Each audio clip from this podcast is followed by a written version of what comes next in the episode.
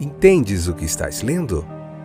O podcast que te leva através das páginas da Bíblia. Livro por livro. Capítulo por capítulo. Uma exposição bíblica emocionante. Aperte os cintos e embarque comigo nesta viagem.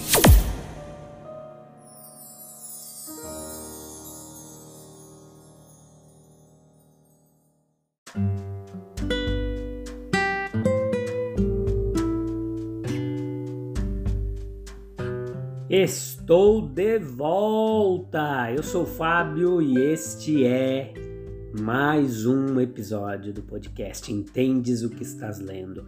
Hoje nós vamos ver o último episódio desta semana, capítulo 4, também o último episódio do capítulo 4, capítulo 4, a parte quarta, quarta parte, episódio número 279. Estamos na quarta temporada, vendo o Evangelho de Lucas, capítulo por capítulo. Tudo bem com vocês?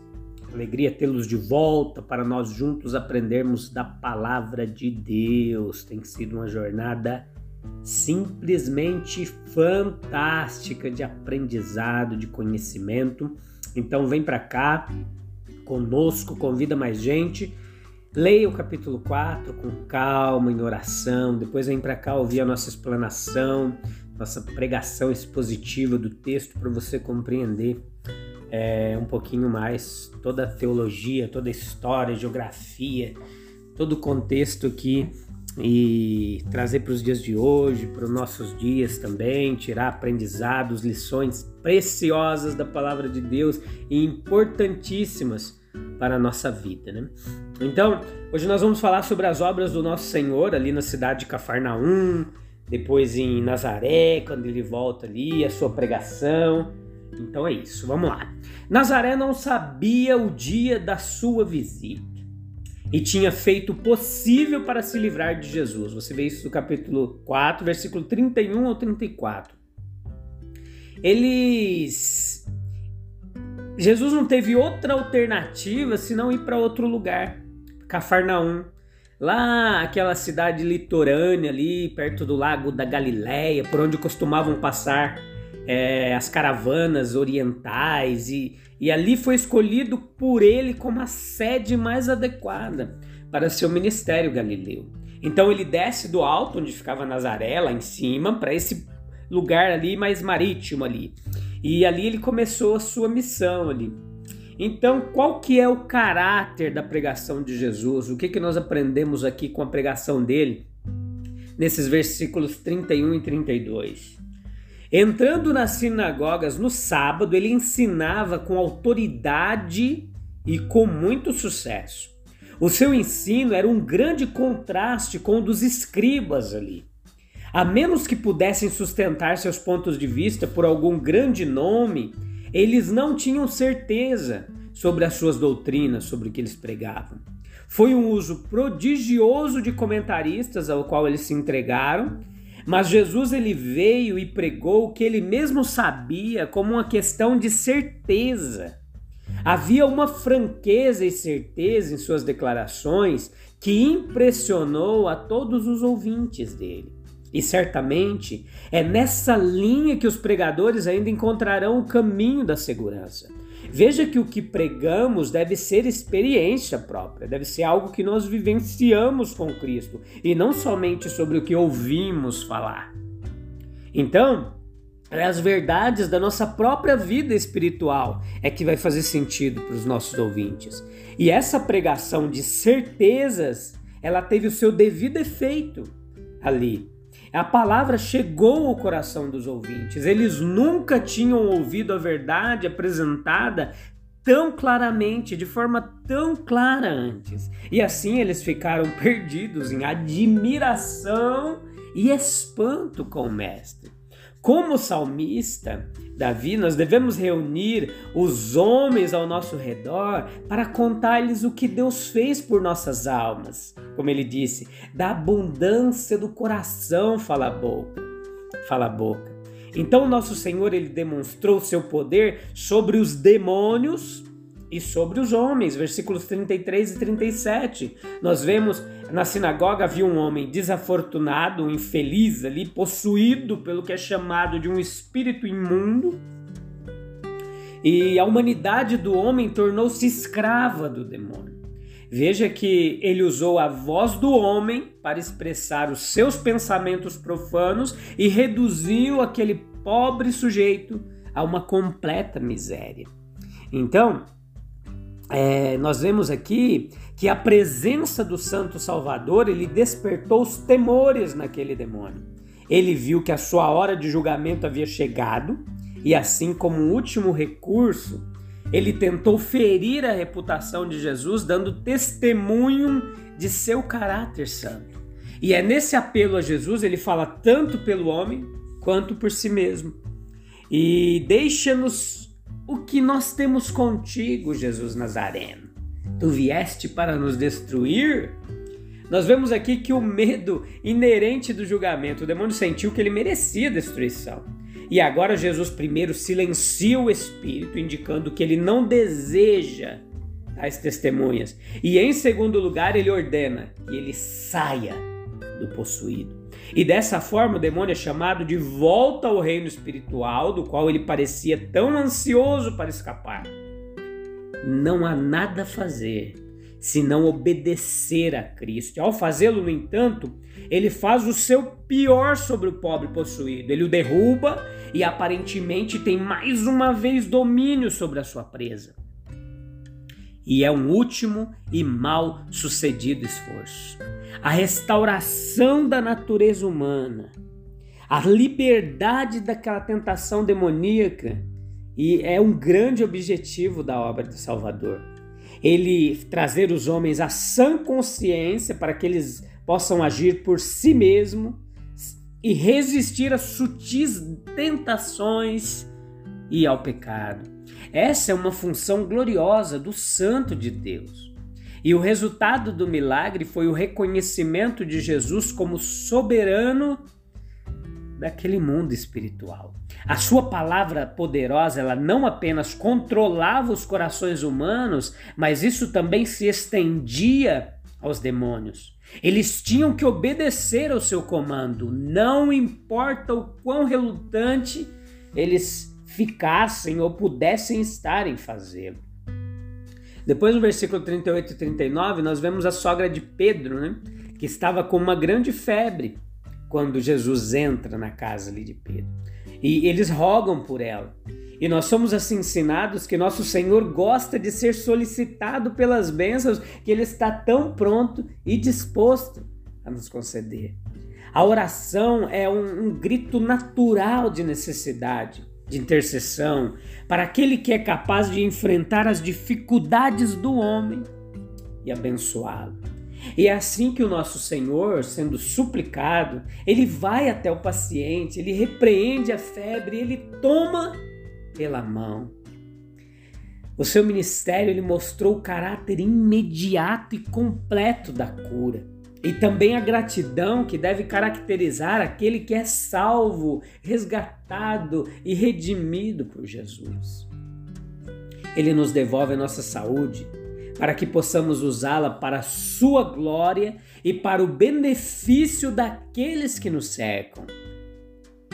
Versículos 40 ou 41 ao pôr do sol, quando o sábado estava terminando, quando sob as amistosas sombras da noite os pobres doentes e deformados poderiam convenientemente ser trazidos a ele, ele encontra uma imensa oportunidade à sua frente. A casa de Pedro foi agora transformada em um hospital. Os possuídos também são trazidos a ele, os demônios adotam o mesmo plano que o já notado. Eles começam a testemunhar sua messianidade e filiação. E essa massa de humanidade sofredora ele toma em suas mãos e, com uma certeza infalível, começa a curá-los a todos. Ele realiza a cura, colocando sua mão terna em cada um e transmitindo através do contato a bênção necessária. Foi realmente uma noite para ser lembrada por todos esses filhos e filhas de aflição que Jesus curou com amor. Quanto aos demônios, por outro lado, eles não recebem nada dele além de repreensão.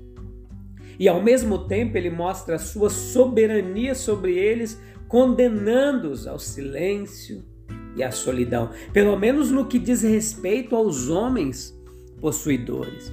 Os versículos 42 e 44, nós vemos que após essas obras poderosas, ele sente a necessidade de se retirar para falar com Deus e manter a sua alma em sintonia adequada para trabalhos posteriores.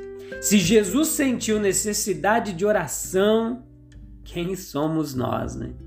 Para rejeitar, para não orar.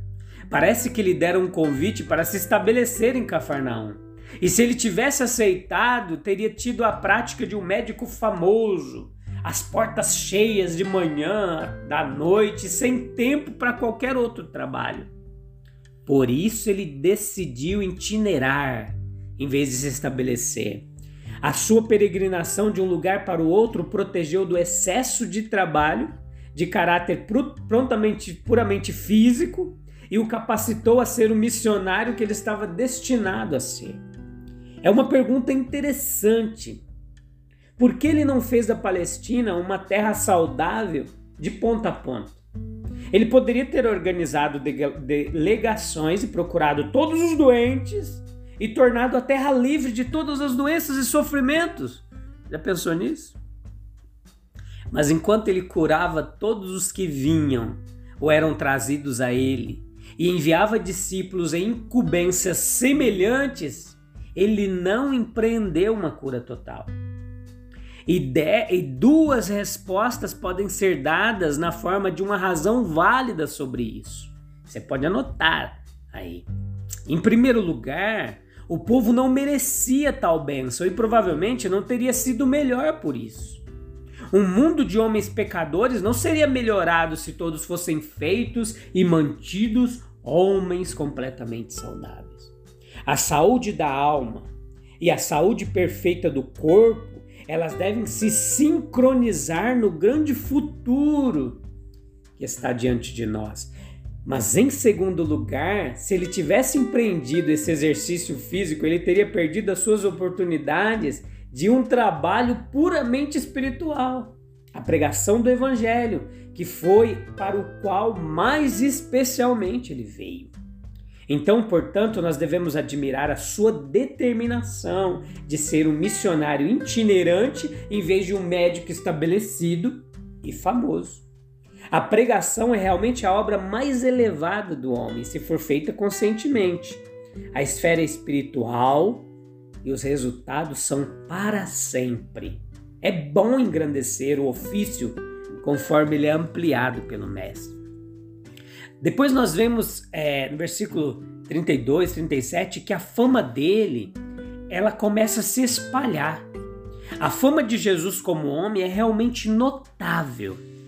Perceba comigo aqui, ele foi nascido, uma, ele nasceu em uma pequena aldeia da Judéia, de pais humildes, recebeu uma educação escassa, sem patrocínio, ensinando verdades profundas demais para serem compreendidas pela multidão e amplas demais para serem apreciadas pelos ortodoxos de seu tempo, despertando o ódio dos poderosos e morrendo ainda jovem, uma morte de extrema ignomínia seu nome se tornou conhecido, sua doutrina foi recebida, ele mesmo foi honrado e até adorado por incontáveis milhões de humanos debaixo do céu. Essa é uma fama de primeira grandeza. Há muitos poucos nomes debaixo do céu dados entre os homens que possam aspirar ou estar no mesmo nível terreno da fama humana de Jesus. Jesus Cristo, ele evitou a fama em vez de buscá-la. Vários textos nos dizem isso. Jesus os advertiu severamente, dizendo: Vede que ninguém o saiba. Ajuntaram-se grandes multidões para ouvir e ser curado, e ele retirou-se para o deserto. Ele parecia ter ficado envergonhado por sua fama, ao invés de agradecido. E seu trabalho parece ter sido prejudicado ao invés de ajudado por ela. É óbvio que, como seu grande e elevado propósito estava longe das esperanças superficiais e mundanas do povo, a popularidade ou a fama não iriam avançar, mas sim retardar o trabalho que ele tinha em mãos para fazer. Então não vale a pena nenhum homem se preocupar seriamente com sua fama, buscar e lutar por uma reputação honrosa. É o que todo homem, né, a maioria deles pelo menos, busca. A sua família, a sua igreja, o seu mestre, mas nenhum homem precisa se preocupar muito com aquisição de fama. Ele impôs as mãos sobre cada um deles. Veja que fantástico essa expressão, porque o toque daquela mão divina, ela comunicava saúde ao corpo e ao mesmo tempo esperança e alegria ao coração. Não era absolutamente necessário que ele os tocasse. Ele poderia falar apenas a palavra e o paciente seria curado, mas ele preferiu fazê-lo ele levou um contato íntimo e amoroso com aqueles que ele estava curando. Nós também, a nossa maneira, nós somos curadores segundo Cristo. Nós aspiramos a percorrer nossa vida, dispensando saúde e felicidade aos que estão doentes e tristes de alma. Se falharmos em parte em fazer isso, será porque nós não entramos em contato suficientemente próximo com aqueles em, a quem estamos nos esforçando para abençoar. Nós devemos aprender a ser como nosso Senhor e impor as nossas mãos sobre cada um deles. Então nós estaremos mais propensos a curá-los pelo toque, pelo toque curador. Beleza? A gente se encontra no próximo episódio. Semana que vem estou de volta. Nós vamos trabalhar no capítulo 5 de Lucas. Eu aguardo você e a gente se encontra lá. Fique com Deus, até breve. Deus abençoe. Tchau, tchau.